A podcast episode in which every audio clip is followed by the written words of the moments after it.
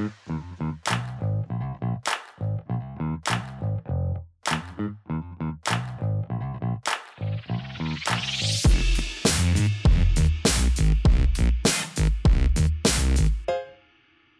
um, hi, David. Thanks for being with us today. Bonjour, Marie Claude. Now that I've exhausted all my French, I'm going to give it back to you here. yeah, because you, you teach at the University of Toronto, and I think you have some family in Quebec still. I do. The Samson clan is uh, Quebecois, so on my father's side. Um, I, I moved to the United States when I was 12 years old, but I remember growing up in uh, Sherbrooke and okay. going to a lot of Montreal Expo games. I went to 12 as a young lad, so that was back oh, in the oh, day. you're lucky. I hope they're, uh-huh. they're going to come back. I would love that. I would love that. Uh, well, you're lucky in Toronto. You do have a team. Uh, we do. I'm, I'm a bit jealous of that, but that's another yeah. topic. um, so you're our first guest uh, from space. Actually, we had a fish tank okay. behind one of our guests, but space is is the first one. That's yeah, uh, given we'll be talking about circadian rhythms, uh, I thought having the scotoperiod, which is the nighttime period, uh, as a backdrop would be, at, at, the very least, thematically appropriate. That's awesome. So thanks for this uh, nice attention. Um, so mm-hmm. you are an assistant professor uh, of biological anthropology at the University of Toronto, and I mm-hmm. just want to explain quickly um, why we are going to be talking about sleep, which is quite an, it's seen as an inactive moment in our life. Mm-hmm. Uh, why we talk about that on a podcast on about movement. Um, mm-hmm. And the thing is, I'm fascinated to, I want to understand how I, our environments influence how we behave and how we move, including the space of our bedroom. So we sleep mm-hmm. um, on a Japanese futon at home because we know it, we love being closer to the ground to squat more mm-hmm. and, and mm-hmm. move in different ways. And so, searching more about the way Japanese uh, sleep made me think of a broader question how do other humans sleep around the world? And yeah. also, how uh, humans slept before and going way back to actually the chimpanzees i found an article on how some great apes are building nests in the trees and that's how i I found your research. Um, Very cool. And I thought, by the way, I, I don't, I don't mean to interrupt. I don't mean to interrupt, but I was uh, in Tokyo uh, several months ago, and it, I was absolutely uh, focused on sleeping in one of those Japanese sleep pods. I don't know if you.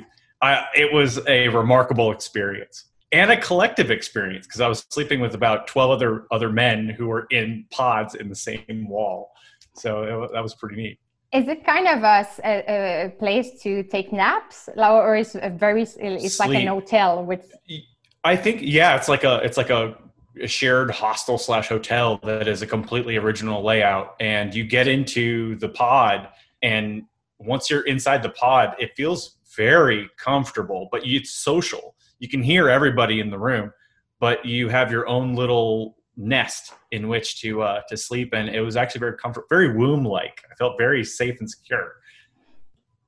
And i think that's an important aspect of sleep feeling Correct. actually what you mentioned comfortable and like safe.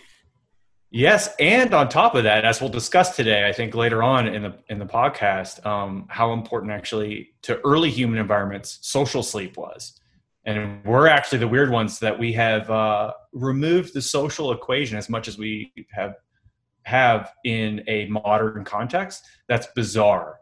Um, for most of our evolutionary history we were social sleepers. And that's probably one of the reasons why we have as unique a sleep architecture as we have but I, we'll, we'll get there so I don't want to preempt anything. Any topics. Well, we can give a hint. Actually, that's what blew my mind when I mm. started searching on the evolutionary perspective of sleep to realize mm. that when we talk, we think of sleep here, we imagine a very cushy bed um, in a quiet bedroom, and we sleep mostly alone or with one other person, and that's the norm, and we don't question that. And then Mm-mm. when we start digging we realize there are so many other ways to sleep and it yeah i, I think it's important yeah. for people to see this also it is what uh, i mean what you're hinting at here is the concept of evolutionary mismatch i don't know if you're familiar with this concept or if you've come across it in, in the literature. In some ways, but yeah, you can. Yeah, explain. It's, I think a, it's it's a super important definition, just because what we'll be talking about today, as it pertains to anything to do with sleep disorders or anything like that, um, evolutionary mismatch is going to be key. So it's the idea that we evolve or how things were, not how things are in our immediate context. It can happen to any species when the environment changes rapidly. Then the suite of characteristics that a organism evolved over eons of time to situate themselves in that environment all of a sudden become mismatched or obsolete or actually deleterious. It actually makes them less likely to survive. So one example um, is when we look at uh, sea turtles. Sea turtles, when they hatch, they become hatchlings. And one of the ways that evolution guides them to survive and to reproduce is by uh, moonlight. And so they they will actually search out as soon as they hatch. They'll search out local sources of light, and that guides them into the ocean. But when they're born on beaches that have been uh, put with man-made lights, they'll go the wrong direction. So they'll go towards mm. houses or they'll go towards road lights, and it actually ends up getting them killed en masse because they're getting run over by cars or eaten by predators that they should have never engaged. And so this is a classic evolutionary mismatch scenario. And it turns out a lot of things that we're doing as modern humans, whether it's our diet or exercise or something you're interested in, the biomechanics we use, right? The, sit, the way you and I are sitting right now is pretty much unprecedented for most of our evolutionary history. It's it's something that we're not we clearly weren't evolved to do eight to ten hours a day. So um, yeah, so so as we'll see, sleep is also I think definitely falls in the category of evolutionary mismatch. Oh, that's awesome. One example that made me realize that so much was studying shoes. And I mm-hmm. realized because yeah. when you when we study the beds, I'm always wondering how much is too much like we we want comfort but is the the, the biggest mattress the optimal thing and what makes yes. me doubt that sometimes is because humans when we design stuff at some point it's not yes. functional anymore it's about trends or um, mm. social social status right so i'm pretty mm-hmm. sure that our golden bed won't make us more healthy so we kind of need to figure no. out what we do what do we really need um, yeah it's interesting you bring up shoes because that was the i have a couple like examples of mismatch that was my one of my other examples there's an actual inverse correlation this was a this is revealed to me in a book called Born to Run by christopher mcdougall and so um, he worked with the yanomama who run 50 60 miles a day and uh, they do so with very minimalistic shoes. So they usually just a little bit, little strip of leather. It's very minimalistic soles. And so what they what they found in some recent studies is that the more expensive the shoe, the more likely you are to get an injury, and that's because we'll overpronate. So it's so cushiony that we don't realize that when we overpronate on our running form, it doesn't it doesn't hurt us in the way that it would if if we were running properly with good biomechanics right? With our with our force landing on the balls of our feet underneath our body and mm-hmm. so um, that's one of those this is again another classic mismatch scenario yeah and one extreme that because i think people are so used to um, more modern shoes that they don't think yeah. it can be detrimental to their health but one extreme yeah. case I, I I read when you read the history of shoes is in this, I think 16th, 16th century mm-hmm. in Venice, there were shoes called chopines and they got so high, like 30 inches tall. Oh, no. And it was for very noble people to showcase that they were so wealthy that they could have servants to walk with them and that they didn't need to walk to survive. And Jeez. but they would kind of fall and it's dangerous actually to walk in those shoes i kind of mm. realized okay humans were good at building technologies to improve our lives but there there is a threshold i guess that is yes. not helping us anymore right yes absolutely absolutely um, so to go back to your expertise um, just so for people who are not familiar uh, with anthropology as just as a domain like uh, yeah. briefly what, what what is it and what's biological anthropology yeah, so I, I consider myself, in the broadest sense, an evolutionary biologist that just happens to be really interested in human evolution. And so I fall into the category of evolutionary anthropologist. Um, and that is, it's, it's a big, anthropology is a big field. You have cultural anthropology, you have archaeology, you have linguistics, and then you have my end of things, biological or evolutionary anthropology. And it's essentially trying to situate uh, humans within the natural world uh, to try and figure out what makes us unique as a species, what makes, what are the things along the continuum of different properties of cognition and our, our bodies that are that make us similar to other animals and different. And so i've always been interested in in fact the driving force behind my research questions have, have has always been about human uniqueness.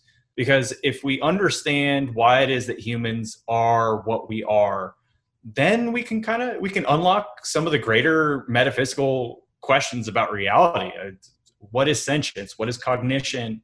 Why um, can we communicate in the ways that we communicate? Why do we have the technological capacities that we do?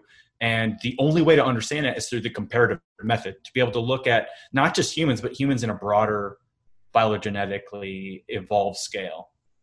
And what brought you to the topic uh, of sleep more specifically? Yeah that's that's a really good question. Um, that I, I there's a little bit of a narrative to that if you want me to get into it. Uh, sure. So, as a graduate student, I was working with Dr. Kevin Hunt at Indiana University. He has a still active um, chimpanzee, wild chimpanzee field site. And I was trying to figure out what I wanted to do for my dissertation. And I came across this literature uh, that, that revealed there was a unique property of all great apes. So, all great apes build universally build a sleeping platform in the trees. So it's basically like an arboreal bed. And only the great apes. So if we look at small primates like lemurs, many of them will will go into like nest or, or tree holes, like specific holes in trees that have already been carved out, and they'll stay there for months on end. So they're fixed point nests. This is completely different from a chimpanzee bed. A chimp will go up into the into the trees and they'll build a chimpanzee sleeping platform from scratch and then they'll do it again after five kilometers of working through their home range. They'll build another one that next night. So it's like a clean fresh uh, bout of sheets every night. And this is different from the lemurs. And then if you're a monkey you're going to sleep on a tree branch. And your whole body is going to be just hanging prostrate over that tree branch but there's something that ma- magical happens at 30 kilograms when you get a large enough body mass. You need to overcome the challenges of being a large body primate in a tree. And so one of the innovations that they came up with was a sleeping platform and they'll they'll break these tree branches together, weave them, and they'll be able to sleep in a relaxed succinct position, which is pretty remarkable. And a lot of my dissertation work was going out to Africa, learning how to clog ascend trees. So I climbed up these trees 12, 13, 14 meters, measured the chimpanzee sleeping platforms in situ so I could also track them relative to the ecological variables in the environment. And then for my dissertation, the second half of my dissertation at the Indianapolis Zoo with Dr. Rob Shumaker, we did infrared videography and we actually measured REM and non REM in orangutans for the very first time.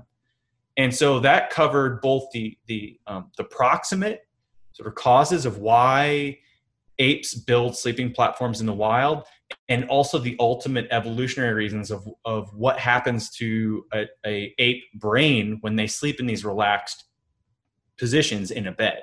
And so that was my dissertation. And when by the time I was done with that, I realized that there was a glaring hole in the literature. Nobody had looked at sleep and cognition in an evolutionary context in a very detailed way. There had been, of course, nods to it here or there, but nobody had looked at and assessed whether or not sleep was different in humans. And in fact, the prevailing orthodox was that at the moment was that sleep is just what you would expect given a, a animal, a mammal of our phylogenetic placement. It's just what we would think it is.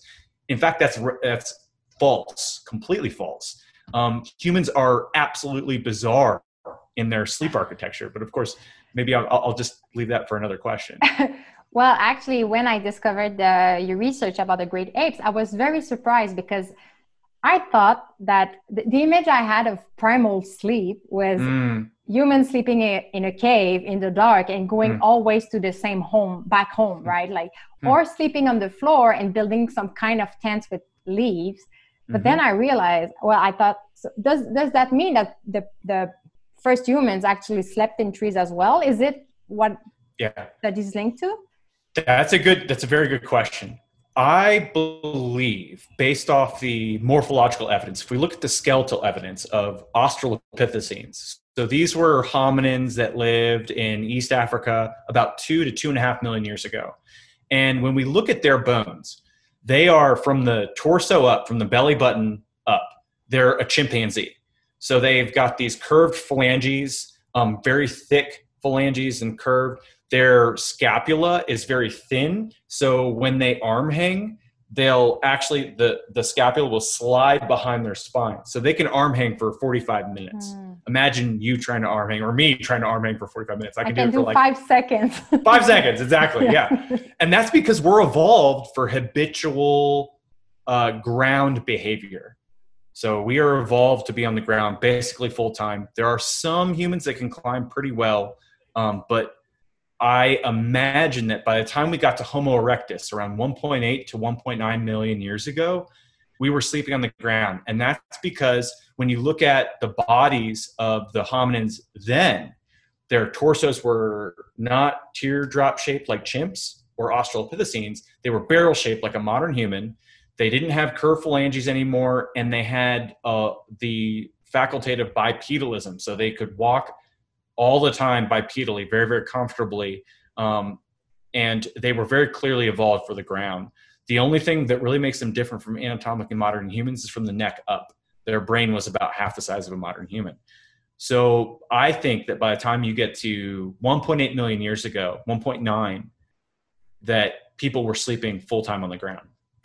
And how do I, as a researcher, how can you find out how humans used to sleep in those days when maybe there's no good not much good question. evidence yeah we don't have the time machine right we need mm-hmm. a time machine that would be great um, well you look at the fossil evidence but also you do what inspired the the second half of my research and really what i've been focusing on in the past i would say half decade has been going out to hunter gatherer populations and indigenous communities across the globe and measuring sleep in these populations. And I've been doing this with actigraphy. So they're like super Fitbits, essentially. They can measure lux, they can measure the light in the environment, and they can measure by algorithms.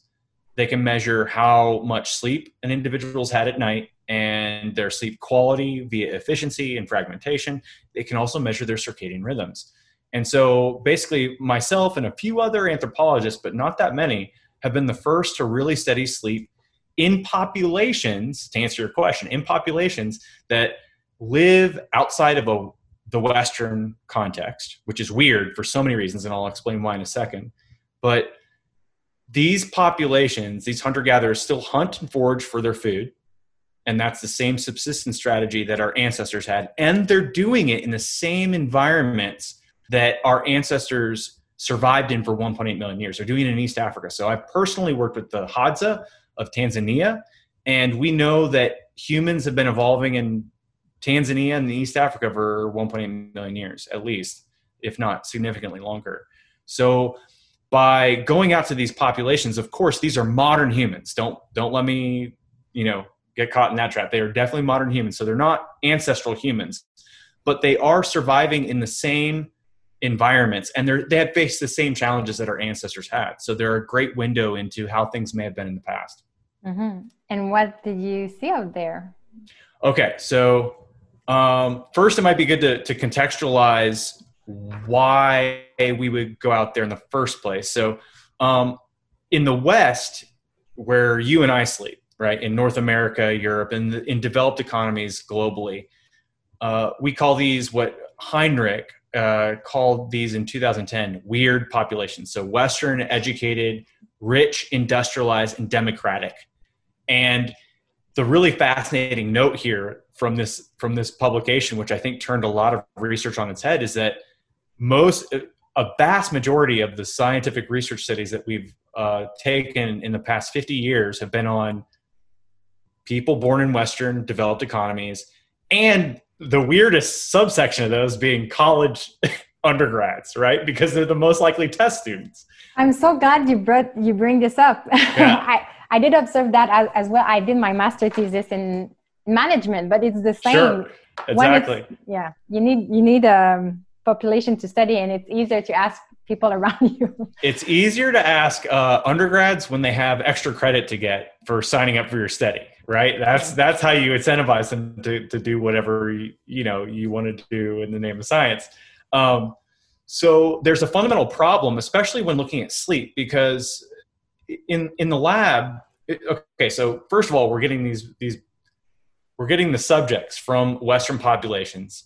They are experiencing an evolution mis, evolutionary mismatch, and then they're going into a sleep laboratory. Have you ever had a PSG study on you? Have you ever had electrodes hooked up to your brain? So I've done this with people, um, and you put a series of electrodes on the scalp of the brain or on the on the scalp, and it measures the brainwave activity, and that's how you determine REM versus non-REM. And it's pretty uncomfortable. I mean, it's very invasive, right? Yeah. So most of our sleep data comes from that, as opposed to oh, and on top of that, these environments are temperature regulated and they are light regulated. And it turns out that the two primary drivers for sleep wake regulation are light and temperature. And right now, you and I are both sitting in a temperature regulated room, and mm-hmm. I have an artificial light beaming on me right now. Right? It's not. There's nothing about it that is that is natural. And so I'm completely disconnected from my circadian biology and circadian rhythm. When you go out to these populations um, that have more exposure to their environment via light and temperature, which the Hadza that I worked with had 24 7 exposure then we're starting to get at what the human like the actual natural human sleep pattern might be we might be able to make claims about it mm-hmm.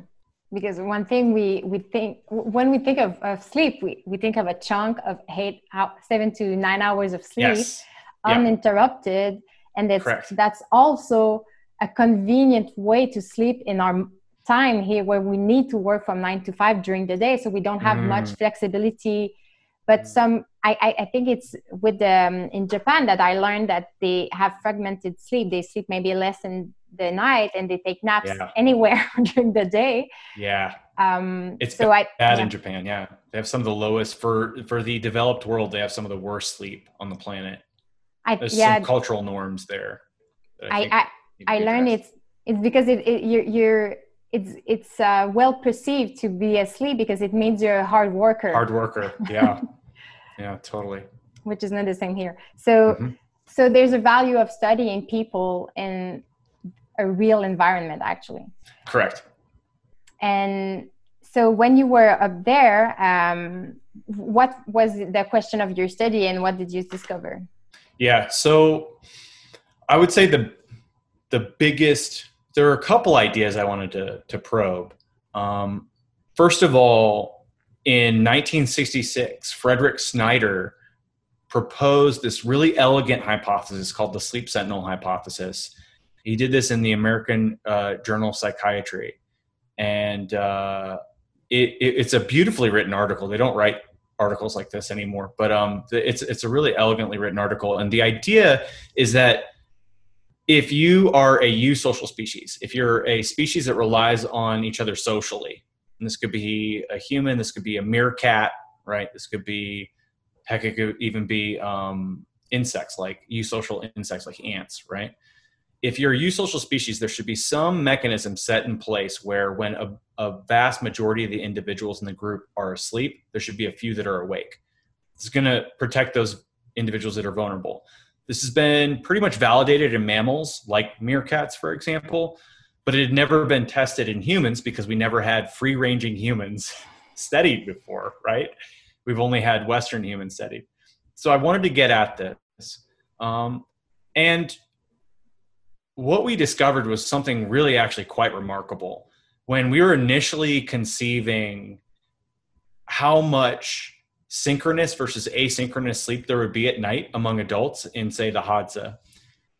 My colleague and I, so Charles Nunn, who uh, this was my time as a postdoc at Duke University, when we were brainstorming uh, what we thought, what we predicted might be the case. We thought, well, maybe in a group of you know 22, 25 adults, there will be something like an hour and a half. Everyone will be asleep at the same time in in a household.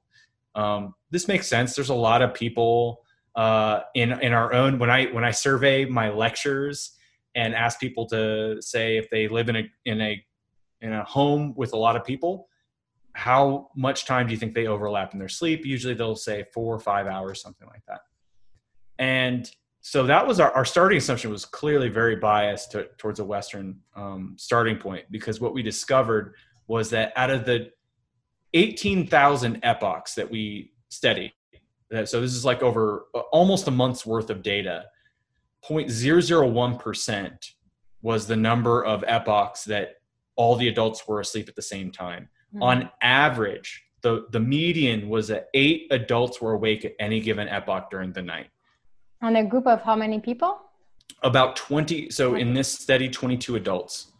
Okay, wow. And so this is, a, remember, this is a camp, right? So this is a forager camp. Um, they're living in acacia huts. The women primarily make. It's about a four-hour process to make these acacia huts, and you'll have anywhere from lone individuals, very rarely, usually pair bonded uh, mates, male and female, and then up to families of nine. I saw a family of nine in one of these huts. And if you yell at the top of your lungs, the person on the other side of the camp can hear you. No problem. I, I know because I slept there for, for months with them. So in the huts? Uh, I had my own tent at the edge of the camp. okay. Um, so I had my own hut, but uh, it was not an acacia hut. It was a fortunately something I could break down and, and bring out into the field. It was kept me relatively dry. So, so this, this population is not nomad, like the huts no, they stay there. Yeah. Um, well, so true nomad.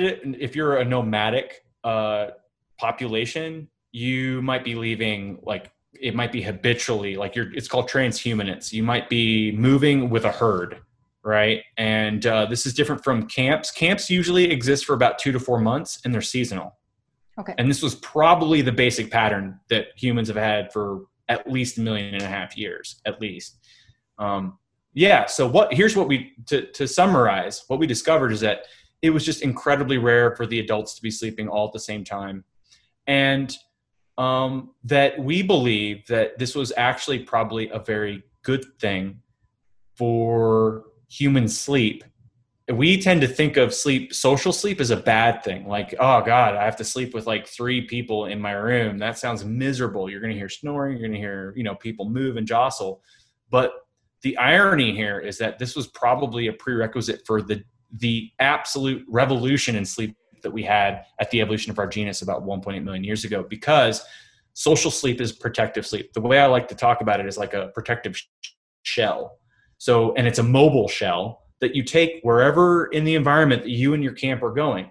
And that shell is absolutely protective, not only at night, but say you're partying all night and you're doing a dance, a ritualistic dance all night. In the day, there's going to be a safe place for which a shell, a social shell, for which you can come back and supplement that with napping, right? So safety was very was categorized not by way of these temperature regulated, um, light regulated domiciles we have now. Back then, it was it was actually the people that made an environment safe. At least that's my hypothesis that I'm I'm going to be working on and forwarding in, in some recent publications that I'm going to have coming out. So that's one of the big insights there. And I think we forget that we, in nature, we do have some dangers that we don't see. We forget that we're yes. animals too, and that we are uh, prone to be preyed upon. yes, I, uh, I would challenge any of your listeners to think about when they go camping, especially the first couple nights. How good is their sleep? I took my uh, so I'm wearing a, an Oura ring, so it's one of these guys right here, um, and it's a what I actually use it in my research. It's one of the the biometric devices. They with through an arterial pulsometer, it can measure and distinguish between REM and non-REM. It's one of the few devices that can do that. And I went camping, uh, and this was in this was in a, a national park, uh, a provincial park in Toronto, and uh, there's there are bears in the environment, and you can just see how crappy and fragmented my sleep was during the entire camping. And I love camping, and I've been in, I've done field work in remote places in Africa. And so if anybody was going to have a good night's sleep, it was me. But um, yeah, I was still a crappy night's sleep compared to the consolidated sleep I had in my home. So you feel you, your sleep was less deep be, mm-hmm. because of this kind of awareness of danger around Correct. you. Yes, and there's an effect called the first night effect. So anytime you're in an environment that is novel, you actually have it's as though so you're you're you become more unihemispheric in your sleep. So half your brain stays awake, more awake than otherwise. There are animals that actually are habitual unihemispheric sleepers, like birds and some uh, sea mammals as well. So like dolphins, some birds when they're migrating, half the brain is literally awake and so the other eye, contralaterally, this eye, if this brain is awake, this eye is open, and then it swaps for the other one. This brain will be asleep and this eye will be closed. And so that's how they, they give sleep to half their brain at a time. So as human, we might have a function of still being conscious somehow of, of what's around us. Correct. And is it one one thing I discovered as well? I think it's from Carol Carol Worthman. Worthman, uh, yes, Carol. Worthman? She's wonderful at Emory University. Yeah.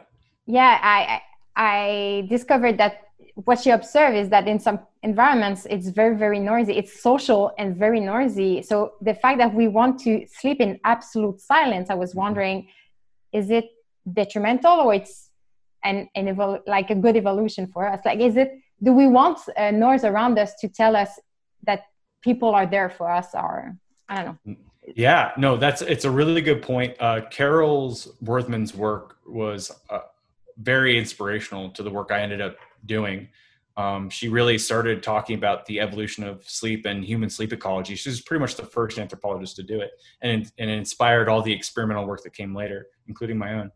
Um, but yeah, I think that uh, that would be a remarkable study to have. I don't think we have the data on that right now, but I wonder. Certainly, I want. I would predict that with foragers, that a certain amount of white noise that's human would be really, really good. And I would predict that over time. So if we were to if we were to take, I, I'm just spitballing now, but if we were to take a group of modern humans out into a natural environment uh, that grew up in the West. I think that over um, a, a, very short period, if they were sleeping isolated, their sleep would be really, really miserable. Mm-hmm. And that if we had a camp, uh, even at the cost of noise, that eventually the sleep of people in social environments would become much deeper because then they would i think it would take very little to learn that when you're alone you're vulnerable. And when you're together you are more resilient because human sleep architecture is naturally um, staggered. It's different throughout the night. You have more rem later in the night. You have uh, uh, more slow wave sleep early on in the night. And so the fact that human sleep is not if each individual is going to be in the deepest, most vulnerable part of their what's called phasic REM. Phasic REM, when you're in phasic REM, you're as dead to the world as you'll ever be. When you're in stage one and two, I could whisper your name and you would probably wake up. Mm-hmm. And so mm-hmm. the fact that there's a lot of people in different stages is a really, really good thing because that means at least statistically, someone in the group is going to be aware of a danger or a threat. Mm-hmm. Is, is it what led you eventually to the studying tribes like the fact that we need other people to yes. thrive? Oh absolutely. Yeah absolutely. In fact the science is showing really resoundingly that we are also experiencing something like a social mismatch where we are more isolated than we've ever been as a culture. And i think that when you look at things like even diet cognition um, stress all these things have much better health outcomes if you're socially connected, if you have strong social networks and you have a number of friends that you can trust in. And the science is coming out very, very clear on this. And I think that most of the problems we're facing as a society in the 21st century has to do, at least in part, to the fact that we are socially disconnected and socially mm-hmm. isolated. And I think a lot of things would come into alignment if we focus more on our place in small groups. and how to function small groups again because that's how we evolved is mm-hmm. functioning in small groups not these big institutions like you go into your corporate job that's there's no analog for that in evolution this is these are disconnected relationships that have this sort of superordinate goal that are that's completely disconnected it, it gives you a paycheck but it's not like you're going out and hunting with these people or foraging mm-hmm. with these people or that these people are watching your kids. Alloparenting is what mm-hmm. we did as a group in, in camps right? None of these functions are being satisfied so the institution doesn't work. And then we're at home alone in families completely isolated rearing children alone. That sounds like a you know i i definitely want to have kids but doing it alone sounds a little bit like a nightmare. Uh, well that must be why people have such a like a mental burden yes. I, that when you we study movement actually physical activity mm. one of the reasons like people physically are understimulated but mentally and emotionally we're overstimulated. Absolutely. and one of the reasons what we realize is our lifestyle the, the, the, design of our lives. It's not because of one company. You know in the kind of the food is the industry it's it's it's touchy because some companies clearly paid to influence the guidelines of how, what canadians should eat or not mm-hmm. but in times in terms of movement i realize it's just a, a many factors that are not uh, a conspiracy from one group of people it's just mm-hmm. how things evolve yeah. and people are are overwhelmed and tired, yet we don't move anymore. So we kind yeah. of need to rearrange our lives. Absolutely. And I'm, I actually hope COVID and the post-COVID world is an opportunity to reset in the, in a more positive direction because people are, I think, are if there's any upshot to this, it's people are realizing what's important in life and what isn't. And uh, I hope I hope it's an opportunity for positive change. I feel like it. I do. I'm very uh, hopeful of that as well. Like more connected to nature and to mm-hmm. to some people. It's not the same, like you said, to work in a com- in a company versus to see people every single day, mm-hmm. and there's no way out. Like it's just. Yep. sometimes you, you don't choose your community i guess when you live in the wild right? well you don't you were born into it and uh, at, at the very least in the 21st century you have a little bit of flexibility because we can choose we can mm-hmm. choose who we who we uh, select as what we call fictive kin. Mm-hmm. Yeah. And and back to the Hadza people. Mm. Um, I'm curious to understand how this uh, social sleep works. Like, do people they sleep um, like close to each other, or even kind of intertwined? Yeah. How does this look like? It's so the sleep environments are very very Spartan. They're very minimalistic, and when we think, I, I actually got the opportunity to, to measure their beds. Um, this is all published in a 2017 article in the Journal of Human Biology, but I, I, measured the sleep environments and it showed that the beds are about a quarter or a half of a centimeter in width. It's a textile and maybe if you're lucky, a, a some type of ungulate hide, so like a impala or a zebra hide, and that's it. And 40% of the people that we we asked when we asked them whether or not they had pillows, there was a little bit of time to like figure out what I meant when I was talking about a pillow because they just the, the equivalent word wasn't really there. Um, and they're like, ah, something to align your spine when you sleep. Yeah, I'll put, uh, I'll shove dirt under the textile, right? Or mm. I'll just sleep on my arm. And so it became very clear to me that, and, and, and to to be to be very clear, when I asked them on the surveys whether or not they were happy with their sleep, overwhelmingly they were happy with their sleep. So they're sleeping, ultimately, these individuals are sleeping less than what we sleep today on average. And I know that there's a lot of talk of a sleep epidemic in the West. And I'm actually one of the rare voices that is pushing back on this concept because I've, I've studied sleep in hunter gatherer environments and it's pretty crappy sleep. Um, it's very short and it's very fragmented. But you don't have, like you said, you know how you were saying there's a nine to five pressure that is a top down pressure for us to be cognitively and physically at peak during the work hours. There is no such pressure if you're a human forager. You work when you're going to work um, and you nap when you're going to nap. There's no boss. You, everyone's mm-hmm. their own boss. Um, collectively, it's like it, you, everyone gets done what they need to get done. But on average, the hunter gatherer work week is about 18 hours, depending on how you measure it.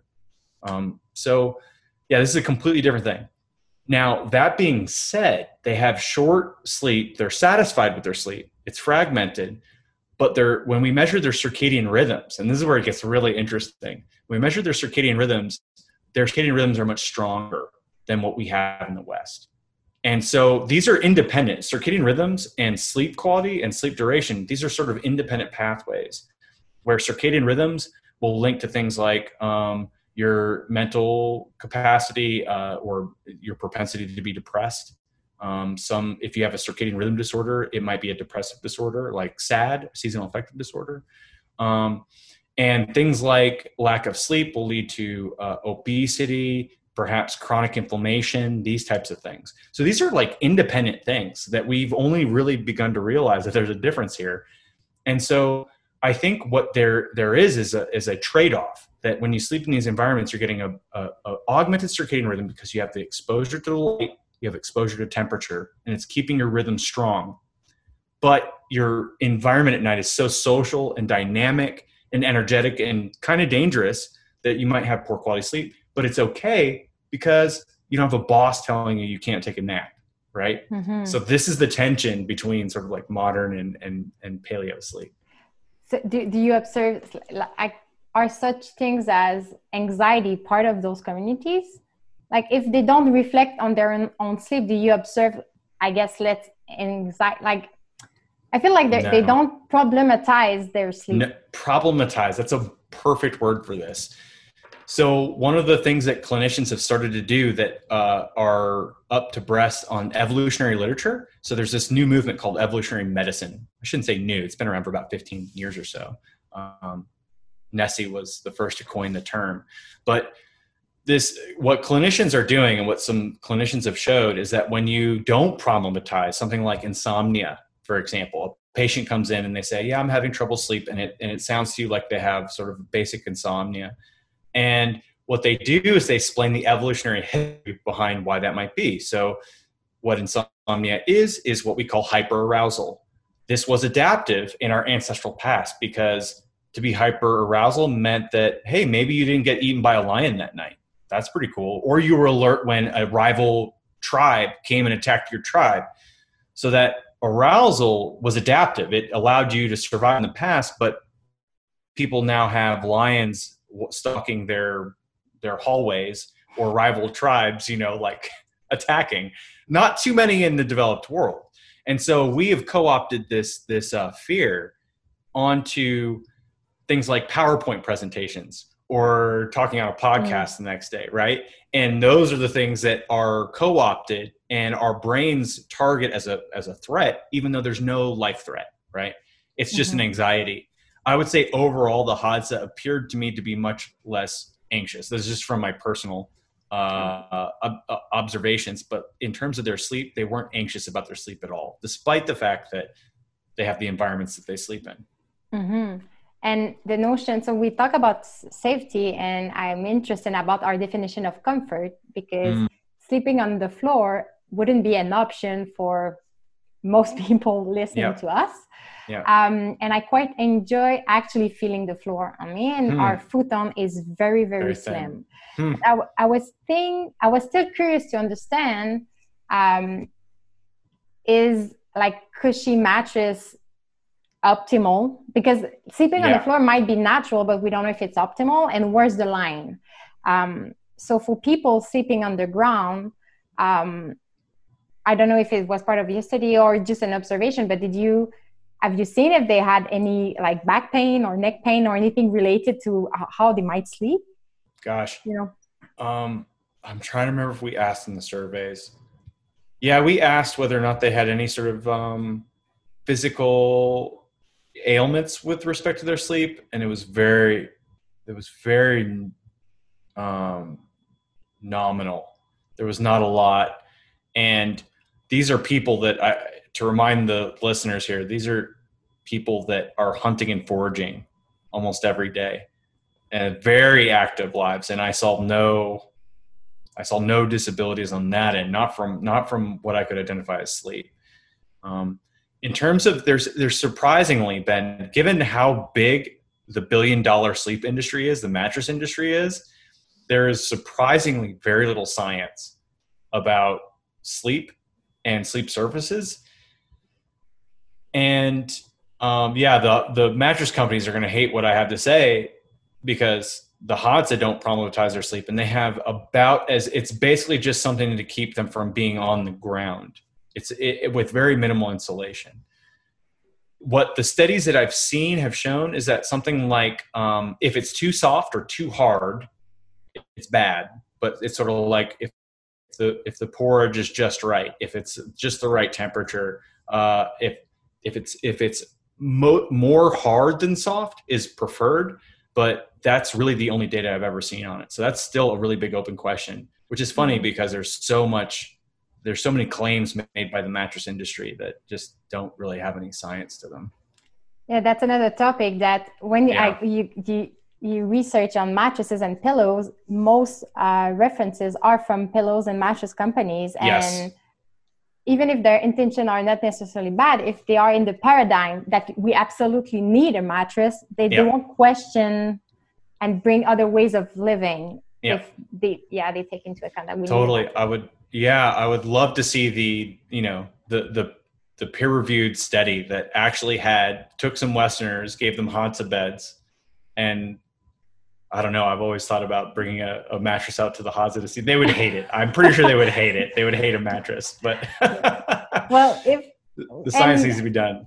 Yeah, and I guess it's hard to study it in in our society because people are used to sleep in a mattress. So if they're not comfortable and their sleep is bad, is it because of they sleep on the floor because they're not used to it anymore? Right? Yeah. I, I don't know. That's tough it yeah the biomechanics over a lifetime will change and then you get habituated to certain environments so it's really tough to disentangle so i can't i can't speak too much to that but um, i can tell you what i've seen in in these in these forager environments and it's much different than what we have mm-hmm. and actually i was surprised that even the great apes were searching for comfort mm-hmm. um, do you think it, it, it's an advantage for them in terms of I, do they sleep better because of this yeah, actually, great question. Uh, you're you're doing a softball to my dissertation now. This this question's right along those lines. So, um, when with the orangs, what we did was we had a bunch of sleeping materials like a memory foam mattress and pillows and sheets and a, bu- a bunch of things, uh, cardboard, straw, etc.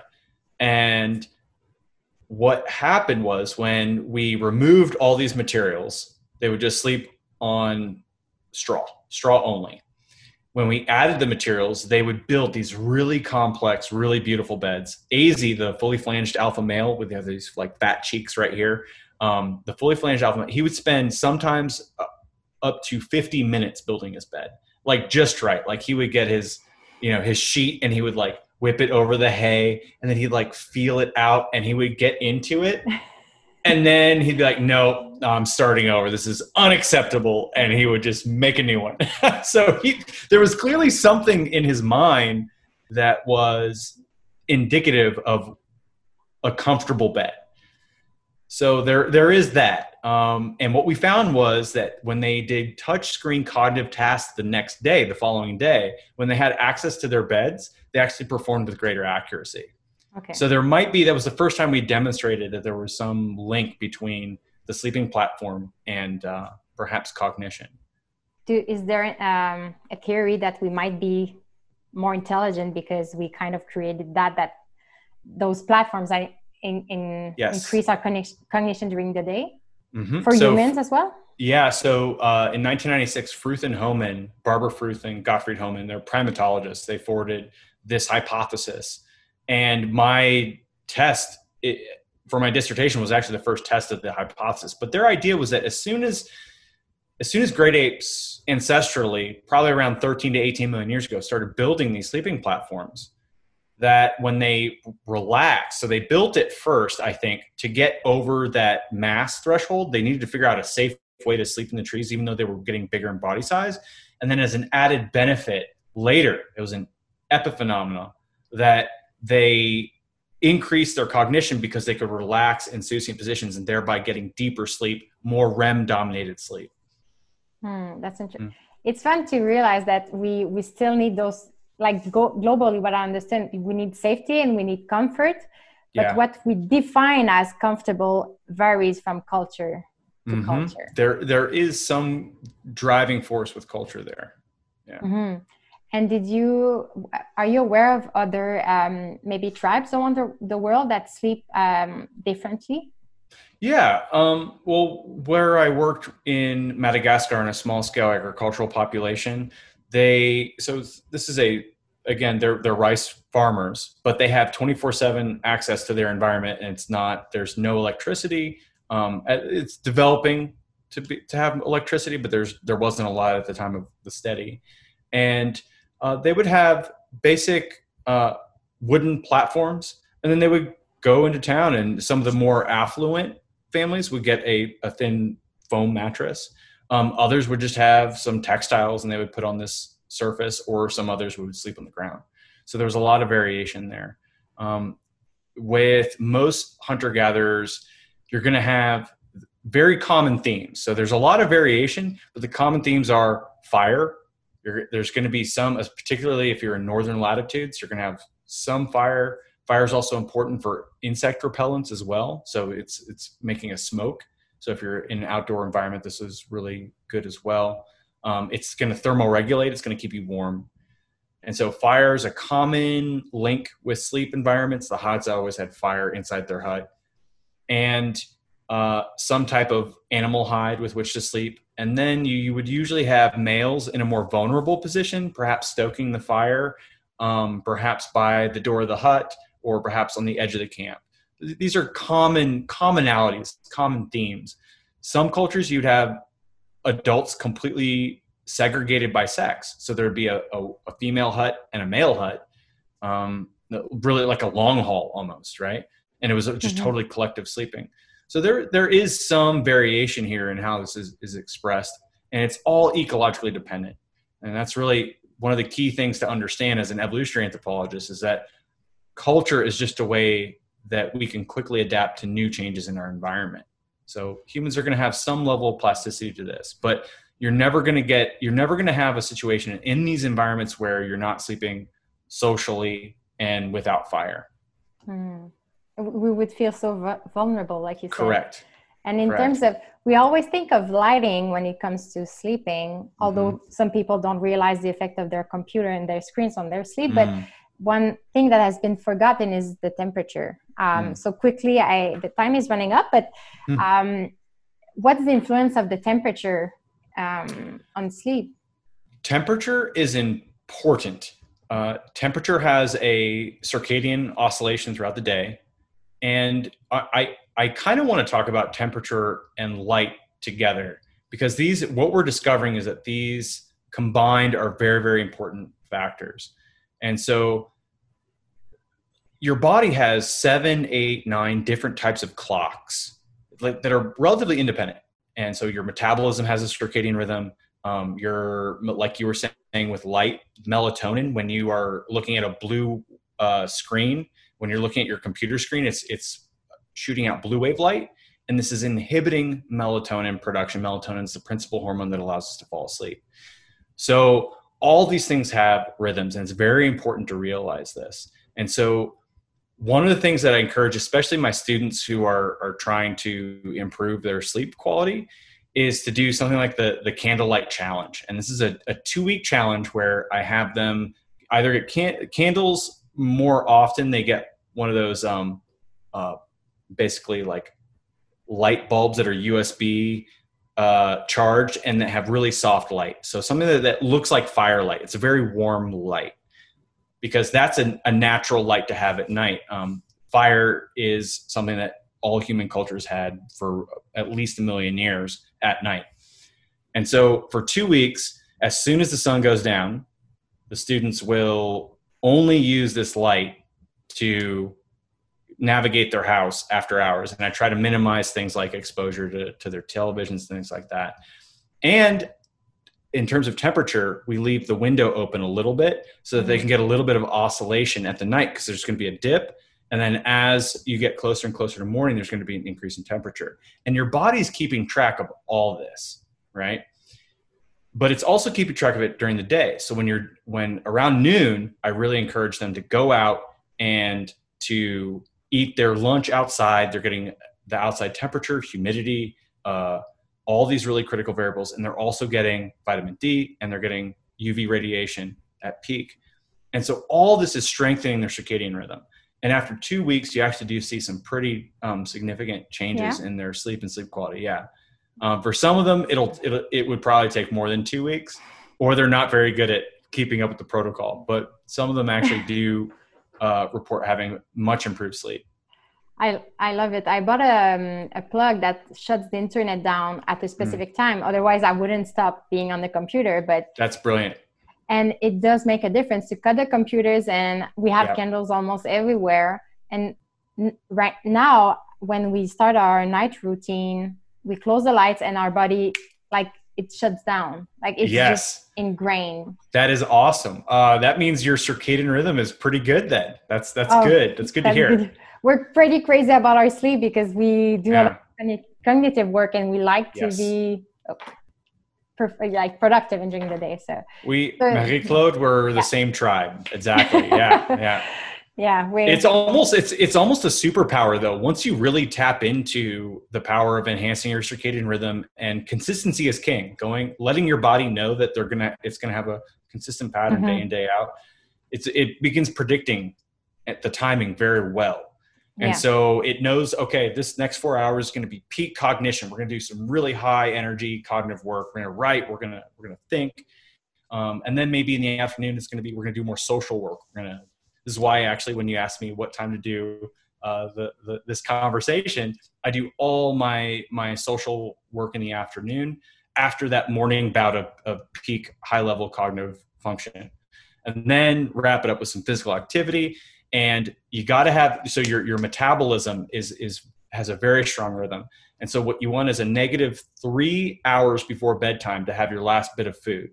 Hmm. and so that's if you can hit all the if you can get all your the clocks in your body to be synchronized you will fall asleep like that oh is exactly where we are right now like we mm. started um, we trained in the morning before and i also be, uh, in during my master I, I, I trained in the evening but now mm. naturally kind of moved to the end of the afternoon mm-hmm. and we make sure we don't eat too too late yeah but we kind of think that if we overeat we sleep better but i think it's i guess that the sleep is not as restorative it's not as restorative and it keeps your heart rate elevated during the night which is not good alcohol unfortunately as fun as it is to yeah. drink at night uh, alcohol is devastating on your circadian rhythm and your metabolism, and it will elevate your heart rate, and your heart rate variability will plummet. Um, so what I do, this is also another hack that I've, I've been telling everyone. Uh, if it's any vice at all, like we all have our vices, right? Like I, I, I love a good couple fingers scotch. Scotch. That's one of my vices. Um, or even playing video games Video game players are some of the worst sleeping cohorts in the modern world. And it's because they're playing competitive, socially competitive games. So their acetylcholine is, is, is absolutely amplified. They're stressed because these are com- competitions and they're sitting in front of these screens that are emitting blue wave light. It's the perfect storm of a crappy night's sleep. And so they're getting like on average five hours of sleep a night is horrible um, and it's going to hurt your video game playing if you're if you're listening to this video game player so you need to you need to think about the timing of your video game playing so mm-hmm. any advice what i say is do it at noon if you want to drink schedule it in okay i'm gonna i'm gonna i'm gonna enjoy a lot of alcohol right now but it's gonna be during the day because that's when your body has the peak rhythm to be able to handle processing all that crap same with video games if you're gonna do it do it in the day and mm-hmm. then give your body a time of uh, quiescence before going to bed, and you'll wake up no hangover. You'll be totally fine in the morning. You'll be ready to rock for the next day. You just if you do it before bed, it's it's you're killing yourself.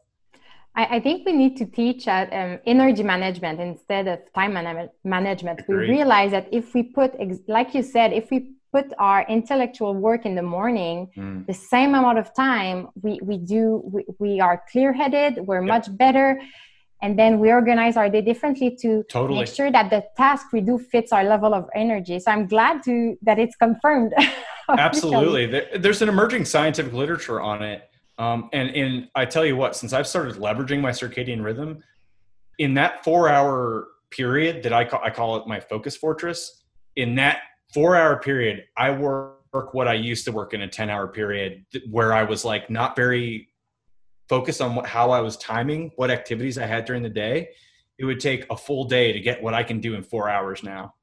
Mm-hmm. So it's pretty awesome. That's very cool. So that's the kind of thing that I like to bring to light to people. Totally. And so if I continue my research on also the biomechanics of sleep, because that's kind of a, there's so little information mm. about what position or postures could be beneficial. Do you have a hint of where I could go or it's still a domain to explore? Well, the the biomechanics of sleep is definitely a uh, I think an open domain.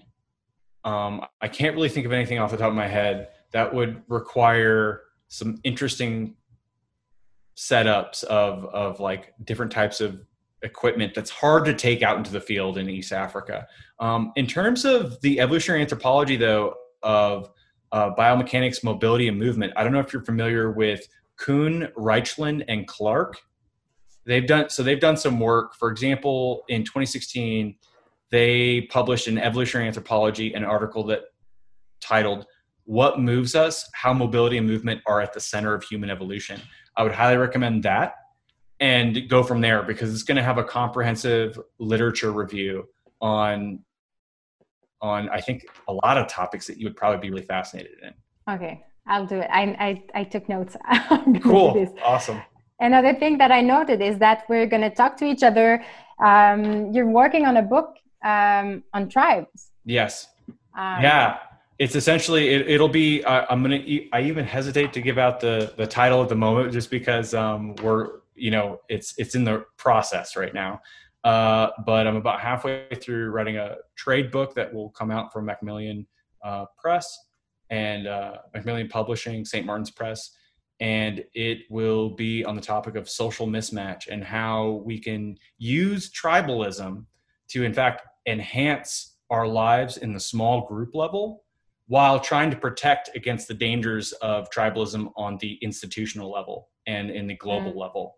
So it's wow. about figuring out how to, to to balance these two factors because without it, I don't think we're going to understand how to live lives that optimize well-being. Oh, I agree. I can't wait to to read it for sure. Cool. And I really look forward to continuing the conversation when uh, we have an opportunity to in the future on that yes. topic. So keep, keep me uh, up to date to when the, the books uh, the book comes out. Uh, totally will. We'll talk about it. So thanks yeah, again so much. Um, I'm working on a, an article currently to kind of gather some ideas that, that we discussed and add some uh, strong images. You allowed me to use some uh, images from your research so people that are mm-hmm. listening will be able to see actually what you work on. So i think it's fascinating as well. All right. Merci beaucoup. Merci à toi. Bonne journée. Bonne journée. Bye